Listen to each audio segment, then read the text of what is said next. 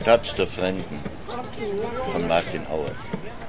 wasinde malkol kokoti e malkol shabaran sinadi kate rich romansma kumage selector wacha wese shabam wese badu modem hai dadi wese badu modem hadu badu wese badu modem enter the code in the shabaran sis hai dadi wese badu modem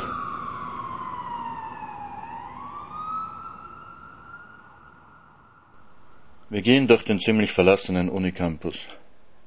Ein Jockey hängt sich bei mir ein. Wäre das Campusgelände doch unendlich groß. Ja, es drängt sich auf, ich werde wohl ein Buch schreiben müssen.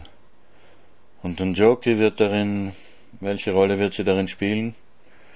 An aging man's folly. Wie übersetzt man das? Am besten gar nicht. Verblendung. Darf man nicht verliebt sein wie ein 15-Jähriger, bloß weil man sich den 50 nähert? Ich sollte einen unvoreingenommenen Beobachter fragen. Wie schön und bezaubernd ist sie wirklich? Sie ist jung, das reicht doch, um dich zu bezaubern. Und wie klug und geistvoll? Sie ist hier zu Hause, sie kennt sich aus und du nicht. Und das ist alles? Bin ich ein unvoreingenommener Beobachter oder bin ich es nicht? Nein, du bist nur der ewig grüblerische, alles miesmachende Zwerg, der mir immer über die Schulter schaut. Ja dann. Das Norfolk ist eines der prächtigen Erbstücke aus der Kolonialzeit. Mit seiner Säulenhalle, der Rosenholzbar, den Korbsesseln atmet das 19. Jahrhundert aus allen Poren, auch wenn es um 1920 gebaut worden ist. Der Abend ist immer noch warm, also setzen wir uns auf die Gartenterrasse. Die Kellner bringen Holzkohlenbecken. Der südafrikanische Rotwein ist tief und dunkel. Hier ist Lord Delamere auf seinen Stadtbesuchen hereingeritten, auf dem Pferd bis an die Bar, und hat Zielschießen auf die Flaschen veranstaltet. Hm, ein sportlicher Herr. Er war ein kleiner rothaariger Gnom. Er hat australische Schafe importiert, aber das Gras, das sie hier gefunden haben, war für sie zu mineralarm. Die Schafe sind eingegangen. Also hat er englischen Klee gepflanzt und den Boden wieder mit Schafen bestückt. Aber der Klee ist nicht gediehen, die afrikanischen Bienen konnten ihn nicht bestäuben. Also hat er englische Bienen importiert. Das hat geklappt. Der Klee ist gewachsen und gewachsen. Keine Winterperiode und kein Frost haben ihn eingedämmt. Die Schafe sind bis zum Bauch im Klee gestanden und an der Fußfäule gestorben. Dann hat er es mit Rindern probiert. Er hat Cheshire mit Boran-Kühen gekreuzt. Seine Rinder waren gegen alle einheimischen Viren immun, außer gegen ein neues Fieber, das aus Ostafrika gekommen ist. Alle sind eingegangen. Wie ist er dann der reiche Lord Delamere geworden? Die Maasai haben ihm schließlich geholfen. Die Maasai haben die ganzen Jahre zugesehen und gegrinst, aber die neuen Rinderrassen haben sie interessiert. Also haben sie ihm angeboten, seine Herden aufzubauen. Dafür hat er sie dann bei ihren Landstreitigkeiten mit der Verwaltung unterstützt. Delamere Joghurt schmeckt ausgesprochen gut. Auf der Fahrt nach Nakuru habe ich es gekostet. Und die Delamere-Farmen sehen grün und saftig aus. Die des Präsidenten auch. Wenn es nach Delamere gegangen wäre, hätten wir ein Apartheid-System wie in Südafrika bekommen. Aber seine Enkel produzieren guten Joghurt. Der Kellner bringt Tagliatelle mit Meeresfrüchten. Die Nudeln sind frisch, nicht vorgekocht. Nicht zu viel Knoblauch, genug Basilikum. Und die Meeresfrüchte duften nach Meer. Wissen Sie, sage ich und deute ganz unfein mit der Gabel auf den umgebenden Garten. Das alles ist ja ganz schön. Aber für mich ist das ein paar Klassen zu fein, zu aristokratisch. Ich kann mich hier nicht entspannen. Was mir fehlt, ist eine nette Kneipe mit gutem einheimischen Essen, wo man draußen sitzen und dem Leben auf der Straße zusehen kann. Aber hier gibt's nur Luxushotels oder Ausspeisungen. Du suchst unsere Kultur, Fremder, sagt sie auf Deutsch und mein Herz macht einen Hüpfer, weil sie du sagt. Aber Englischsprechende wissen da nie den Unterschied zu machen. Du suchst unsere Kultur, sagt sie, aber wir haben keine. Nicht hier in dieser Stadt. Das hier ist eine Stadt von Fremden. Hier ist niemand zu Hause. Vor hundert Jahren haben die Engländer diese Stadt in den Sumpf gestellt. Dann haben sie sich das Land rundherum angeeignet. Sie schickten die Masai dahin und die Kikuyu dorthin und die Lua hierhin und die Luhia dahin. Sie brachten uns das Christentum und unsere Riten verboten sie. Unsere Riten waren nicht immer die besten. Wir haben die Mädchen beschnitten. Aber es waren unsere. Die Maasai haben es besser verkraftet, in gewisser Weise. Sie sind arm und sie werden immer weniger. Was ich meine ist, die Maasai sind Nomaden. Sie tragen ihre Kultur mit sich herum. Aber den Bauern hat man den Boden unter den Füßen weggezogen, man hat sie zu Landarbeitern gemacht, zu Fabrikarbeitern, zu Dienstboten, Polizisten und Bürohengsten. Von Huren und Dieben gar nicht zu reden. Sie haben ihre Kultur zu Hause gelassen und hier keine neue gefunden. Hier sucht man nur Geld. Aber daheim ist hier niemand. Hier will man nicht einmal begraben sein. Daheim ist das Dorf, aus dem die Vorfahren stammen. Sogar wenn man hier geboren ist. Sogar wenn man es hier zu etwas gebracht hat und ein großes Haus besitzt und auf dem Dorf up country nur eine Hütte. Und wo bist du daheim, sage ich, auf Deutsch, weil ich du sagen möchte. Ich schaue sie an, aber sie ist mit ihrem Essen beschäftigt. Ich sagte dir ja, meine Mutter war halb Maasai, halb Deutsche. Sie kam aus der Gegend von Narok. Ihre Vorfahren waren mit dem Häuptling Legalisho von Laikipia in den Süden umgesiedelt worden. Bei den Maasai leben die jungen Mädchen mit den Kriegern zusammen. Meine Großmutter war die Freundin eines Kriegers, eines Moran, der als Führer für Jagdgesellschaften arbeitete. Natürlich mussten die Führer auch Kulturprogramm für die Jäger machen, ihre Tänze vorführen. Die Jäger haben die Krieger mit Schnaps abgefüllt und sich dann über die Mädchen hergemacht. Sowas ist alle Tage vorgekommen. Meine Großmutter war dreizehn, aber es waren auch noch jüngere Mädchen darunter. Dann haben sich die Touristen aus dem Staub gemacht. Die Krieger sind ihnen bis Mombasa gefolgt und haben zwei von ihnen umgebracht. Aber mein Großvater war wahrscheinlich nicht darunter. Meine Großmutter hat ihn ihrem Freund genau beschrieben. Hat er sie trotzdem geheiratet? Die Krieger heiraten ihre Freundinnen nicht. Wenn ihre Zeit als Modern um ist, werden sie mit beschnittenen Frauen verheiratet und kümmern sich um ihre Herden. Meine Großmutter ist nach ihrer Beschneidung mit einem Mann verheiratet worden, der in seiner Kriegerzeit als Hafenarbeiter in Mombasa gearbeitet hat und dann Matatu-Fahrer in Nairobi wurde. Er war nicht immer nett zu meiner Mutter. Mein Vater ist in Nairobi geboren. Sein Vater hat für die Engländer in Burma gekämpft. Nach dem Krieg war er bei den Mau Mau Rebellen. Seine Familie waren Kikuyu-Bauern am Lake Naivasha. Hast du noch Familie dort? Njoki nickt.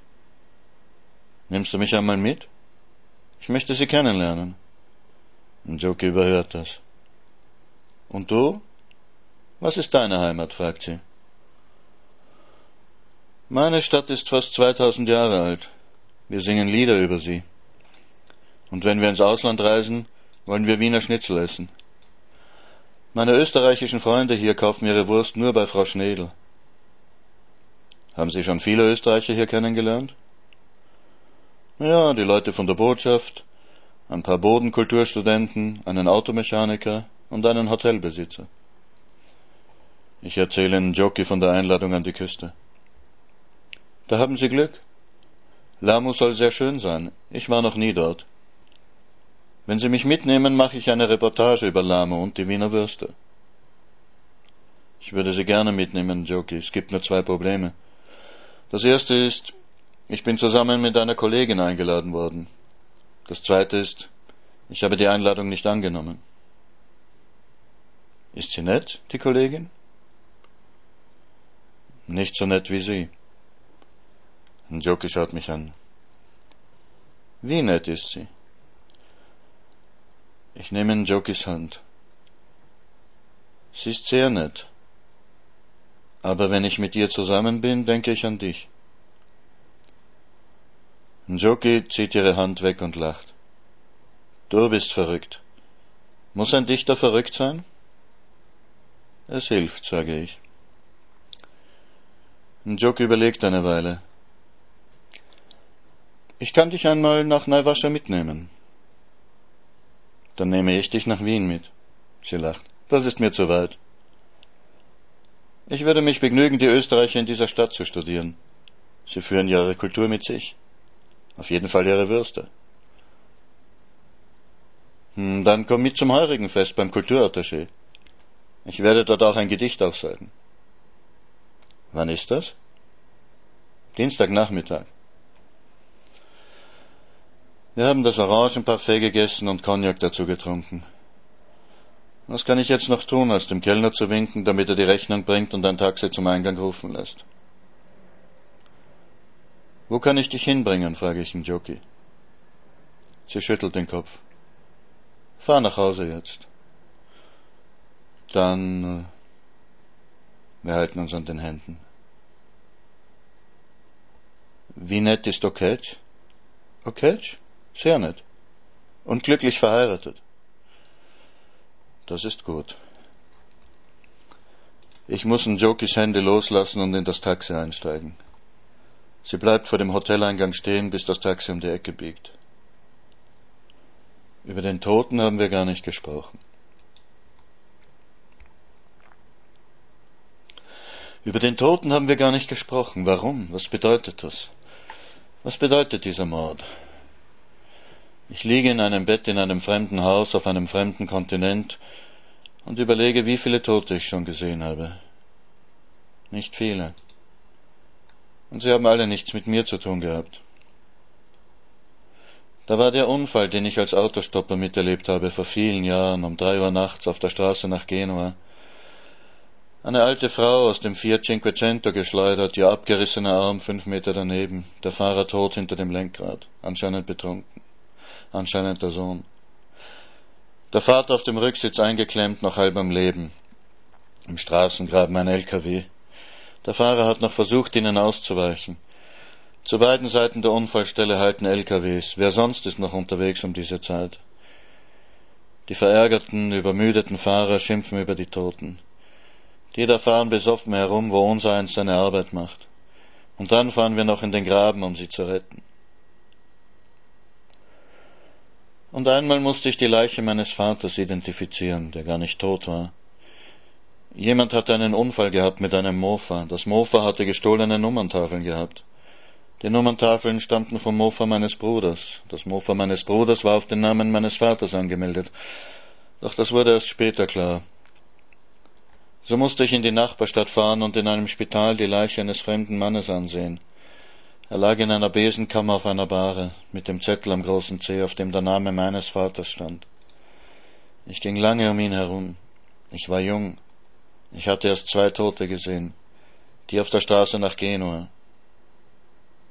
Wie sehr verändert der Tod das Aussehen eines Menschen? Ich wusste es nicht. Und dieses Zusammentreffen mit dem Tod heute, ist es genauso zufällig und absurd wie die anderen Male? Ist das hier ein Land, in dem Menschenopfer dargebracht werden? Und wenn nicht, was bedeutet es, dass ein Mörder es für sinnvoll hält, einen Mord, den er aus Habgier, aus Rache, aus Eifersucht begangen hat, als Menschenopfer zu tarnen? Bloß, dass man hier, wo es von Sekten, Erlösern, Erweckungsversammlungen nur so wimmelt, einfach alles für möglich hält? Ein Mann ist ums Leben gebracht worden, aus irgendeinem Grund. Um den Grund zu verschleiern, hat man ihn verstümmelt und ihn irgendwo hingeworfen, wo ihn keiner kennt aber wo man ihn doch hat finden müssen. Gibt es nicht andere Plätze, wo man einen Toten loswerden kann, außer fünf Schritte von einer Dorfstraße entfernt? Ich oder ein anderer, jemand hat diesen Toten finden müssen. Und jemand hat das gewollt. Jemand hat gewollt, dass die Menschen in der Siedlung in Angst und Schrecken versetzt werden. Und was hat der Mann von der Stadtverwaltung an einem Mordschauplatz zu suchen? Warum kommt er her, um eine jämmerliche Hütte mit ein paar Büchern abreißen zu lassen und später, um sich einen verstümmelten Toten anzusehen, der Sache der Polizei ist? Und hat die Friday Mail überhaupt schon über die Bibliothekszerstörung berichtet? Wozu wollte dann Joki meine Fotos haben? Und wenn ich schon dabei bin, der Überfall auf mich, der mich meine Uhr mit dem Höhenmesser gekostet hat, hat der auch etwas damit zu tun? Ich denke, als ob ich mich in einem Kriminalroman bewegen würde. Aber in einem Kriminalroman ist ein Mord bloß ein Versatzstück, eine dramaturgische Notwendigkeit, damit der Detektiv zeigen kann, wie gut er ist. Und was ist gewonnen, wenn der Mörder entlarvt ist? Nichts. Denn der nächste Mord geschieht bestimmt und die Suche nach der Lösung beginnt aufs Neue.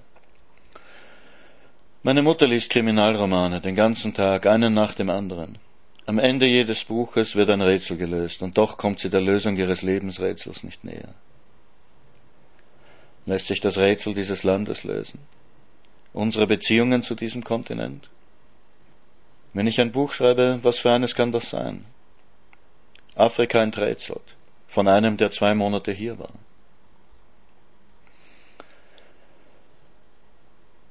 Lariam macht schlechte Träume. Meistens weiß ich meine Träume nicht. Doch es gibt Nächte, wo mir fast alles in Erinnerung bleibt.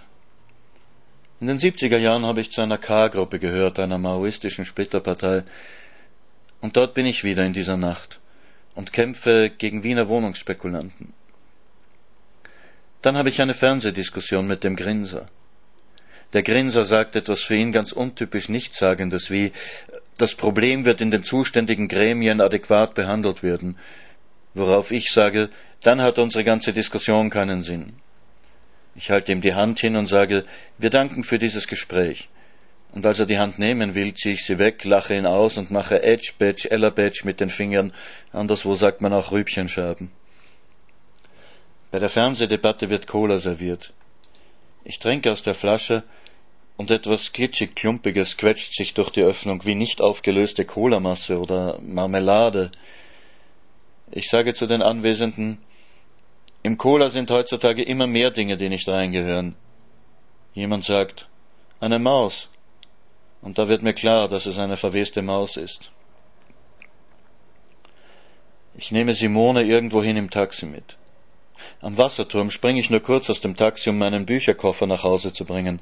Doch der Bücherkoffer springt auf, alle Bücher kugeln heraus, ich muss alles einpacken.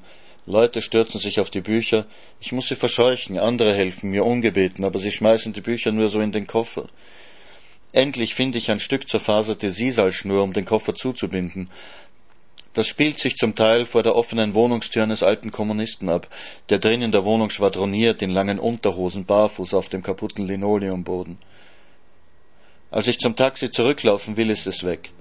Ich nehme ein anderes Taxi, sehe Simone von ferne sich in ihrer Wohnung räkeln, nackt. Als ich näher komme, sitzt sie im Schlafrock auf dem Sofa. Ich mache ihr Zeichen, dass ich kommen möchte. Ich will nicht, dass sie böse ist, weil sie das Taxi bezahlen muss. Als ich bei ihr bin, ahme ich spöttisch ihr Räkeln nach. Sie sagt, wenn du manierlich sitzt, darfst du hier sitzen. Manchmal denke ich, was wäre, wenn ich einfach zu ihr ginge und sagte, so, jetzt ist Schluss mit dem Unsinn, jetzt kommst du nach Hause. Ich bin zum Tod verurteilt. Ich soll gehängt werden. Zuvor, so verkündet der Richter, sollen mir Hände und Gesicht abgeschnitten werden. Ich erhebe Einspruch. Ich kämpfe. Ich begründe, beweise, belege. Ich erreiche die Umkehrung des Urteils. Ich werde zuerst gehängt. Der Henker legt mir die Schlinge um den Hals. Ein kalter, nüchterner Raum im Landesgericht Nummer zwei, da, wo die Nazis geköpft haben. Alles ist grau. Nein, schreie ich, auch das nicht. Das ist nicht das Urteil, um das ich gekämpft habe. Das ist nicht das Letzte, was ich sehen will. Die Klappe öffnet sich. Ich falle. Ich komme nie an. Es gibt kein Ende.